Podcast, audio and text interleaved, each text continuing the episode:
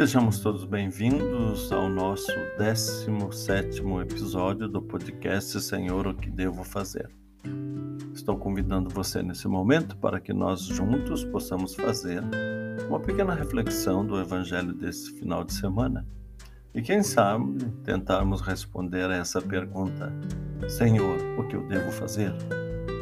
E o Evangelho nos dá essa possibilidade de reflexão e, quem sabe, possamos transformar em ação o pedido que Jesus nos faz. Mês de setembro é um mês dedicado à Sagrada Escritura, é o mês da Bíblia. E pedagogicamente a Igreja, através dos seus ensinamentos, nos convida a cada um de nós que possamos dedicar um momento maior na leitura da Sagrada Escritura. Por isso, o meu convite para você já no início desse nosso podcast é que nós pudéssemos, nesse mês de setembro, escolher um livro da Sagrada Escritura ou do Antigo Testamento, do Novo Testamento, e que a gente pudesse dedicar alguns minutos do nosso dia nessa leitura. E aí ver a grandiosidade de Deus, nosso Senhor, através do seu amor à humanidade nos oferecendo oportunidades de conversão, nos dando possibilidades de entendimento daquilo e de todas as histórias que nós lemos nas Sagradas Escrituras, de todos os ensinamentos que são, nos são passados e de tudo aquilo que a gente pode ter contato, principalmente do que Deus Nosso Senhor fez pela humanidade. Tanto o Novo como o Antigo Testamento colocam a presença de Deus de forma diferente mas uma presença atuante no meio do seu povo, uma presença carinhosa, uma presença de pai, uma presença às vezes ciumenta diante de algumas situações bem, bem específicas. Mas acima de tudo, uma presença, uma presença muito amorosa, principalmente quando ele nos dá o seu filho Jesus para que venha habitar no meio da humanidade. E mais ainda quando ele ressuscita dos mortos para nos dizer o quanto a vida é importante e o quanto a vida ela tem significado para o seu amor, para a sua predileção com a pessoa humana. Convido você a que possa nesse mês de setembro ter esse contato maior com a Sagrada Escritura e que a gente possa ir descobrindo o quanto Deus é, nos ama e o quanto ele precisa do nosso testemunho e também da nossa ação convertidas em atitude no cotidiano. Esse final de semana nós vemos Jesus Cristo andando por algumas cidades, né? E logo depois do episódio do que é puro, do que é impuro. E aí, com essa definição realmente do que a impureza sai do coração do homem, Jesus abre uma outra perspectiva dentro do Evangelho de Marcos em relação à sua pregação e principalmente a atuação. Vemos Jesus, né, é, encontrar um homem surdo que falava com dificuldade. A surdez nesse tempo era sinônimo de maldição, conforme a mentalidade da época pois impedia que a pessoa pudesse ouvir a proclamação e a explicação da palavra de Deus. Ora, sem ouvir a palavra, o ser humano estava perdido, sem rumo e sem conhecer realmente quem era Deus, quem era o seu Salvador. A acolhida de Jesus revela verdadeiramente uma pedagogia do cuidado. Jesus olha para cada um em particular e age de acordo com as reais necessidades que ele consegue perceber das pessoas. E esse olhar de Jesus é penetrante.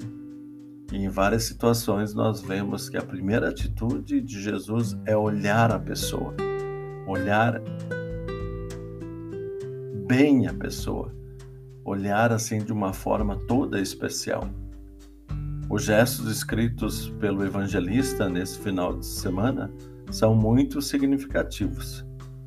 Jesus primeiro toca nos ouvidos do surdo, gospe e com saliva toca a língua do homem. Ao tocar, deixa sua marca no outro, transmite sua essência. Tocando nos ouvidos, doou o dom da escuta do Evangelho. Tocando na língua, capacitou o homem também para o anúncio. Para a mentalidade daquela época, a saliva continha o espírito da pessoa. Fazendo isso, Jesus transmitiu seu espírito vivificador àquele homem que se encontrava naquela situação e devolveu a ele a sua dignidade e tornou-o apto para anunciar o seu evangelho. Assim nós precisamos entender e assim nós precisamos tomar consciência de que ter ouvidos abertos e atentos para ouvir a palavra de Deus e a língua livre para anunciar é uma dos nossos é um dos nossos compromissos como cristãos. Nós precisamos acreditar que, no momento que Deus nos dá essa aptidão, somos convidados a continuarmos a sermos seus anunciadores, ou seja, somos parceiros nessa missão da evangelização daqueles que mais precisam. A conclusão do texto que hoje nós escutamos atesta a qualidade da obra de Jesus associando-a diretamente à criação. Com efeito, fazer bem todas as coisas é característica do Deus Criador, que ao final de cada obra criada contemplava que aquilo era muito bom. Fazer bem as coisas é, portanto, agir como Deus. Fazer os surdos ouvir ou os mudos falar é a realização da expectativa messiânica. Assim, Jesus renova a criação do seu Pai, comunicando vida em abundância a todos aqueles que o procuram e que ele percebe que existe uma recepção genuína e gratuita daquilo que ele está falando no momento. Ou seja, que essas pessoas realmente elas têm fé na pessoa de Jesus e conseguem de alguma forma perceber a presença de Deus nele. O grande convite que Deus nos faz hoje é olharmos um pouquinho para a nossa vida e nos perguntarmos se nós realmente somos capazes de escutar a palavra de Deus se nós realmente escutamos a palavra de Deus. E a partir do momento se nós escutamos a palavra de Deus, se nós somos capazes de traduzir essa escuta em uma mensagem para a nossa vida e para a vida das outras pessoas, para a vida daquelas pessoas que estão conosco, daquelas pessoas que são importantes. Precisamos nos perguntar se nós não somos surdos e se nós não e se nós, é, assim como o homem do Evangelho, não precisamos que Jesus também faça um milagre conosco para que abra os nossos ouvidos, né?